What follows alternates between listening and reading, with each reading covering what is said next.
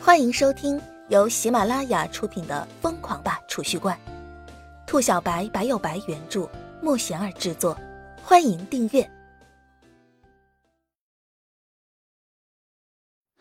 第七集。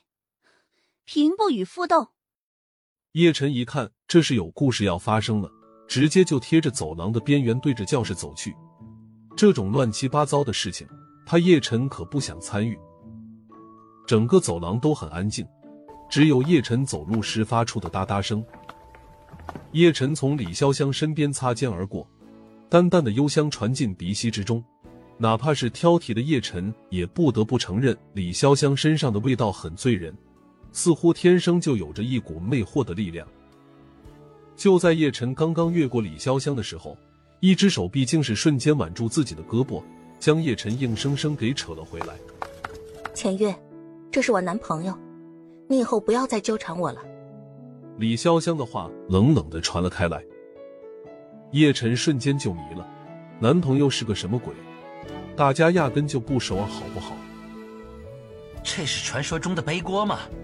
叶晨瞬间反应过来，他的目光微微一扫，已是将附近同学们的眼神尽皆收入眼底，同情、怜悯、嘲弄，反正没有一个艳羡或者嫉妒的。哟哟哟，这不叶晨吗？这么倒霉呀？怎么被李潇湘当做男朋友了？完蛋了，估计叶晨也要被揍了。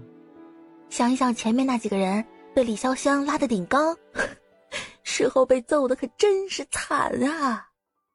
这年头给李潇湘当男朋友，那可是有生命危险的。同学们此时渐渐反应过来，纷纷在下面小声的议论起来。没有人会真的以为叶晨是李潇湘的男朋友，两人一个天上，一个地下，压根就是不同世界的两个人，哪里会有什么交集？大伙虽然都不太看得起叶晨，但是这一刻都有些同情他了。上个厕所都能摊上这事，运气是真的背啊！叶晨心中了然，做李潇湘的男朋友，貌似并不是什么好差事。叶晨的目光扫过李潇湘绝美的脸庞，看到李潇湘投来的歉意眼神，甚至就是李潇湘本人也有点不好意思了。叶晨这个锅背的，真的挺冤枉的。帮我支走他。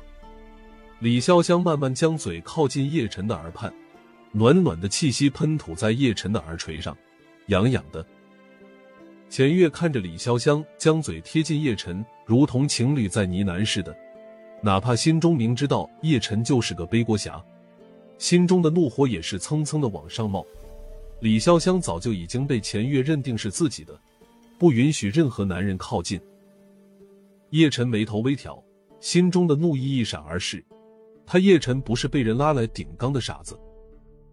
叶晨左臂微微一震，立马将李潇湘的右手震开，冷声道：“对不起，你认错人了。”李潇湘听了叶晨的话，整个人都僵了，看着就要离开的叶晨，一脸惊愕的站在原地，自己的请求竟是被人无情的拒绝了。钱月听了叶晨的话，立马哈哈大笑起来，得意至极。哈哈哈，小子，识时务者为俊杰，算你识相。钱月笑罢，十分嚣张的走到叶晨身前，轻轻拍了拍他的肩膀，十分霸气的说道：“以后跟着你岳哥混，岳哥保你吃香的喝辣的，在这航城一中大可以横着走。”你谁啊？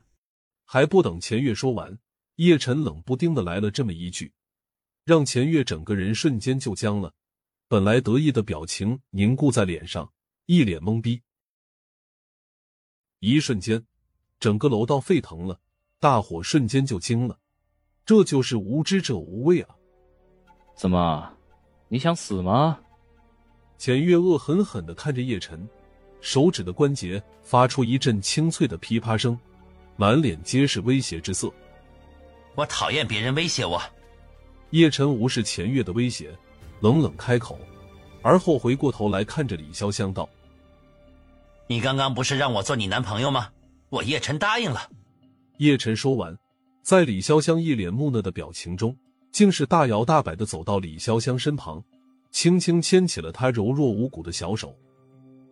同学们此时一个个目瞪口呆了，故事的发展出乎预料。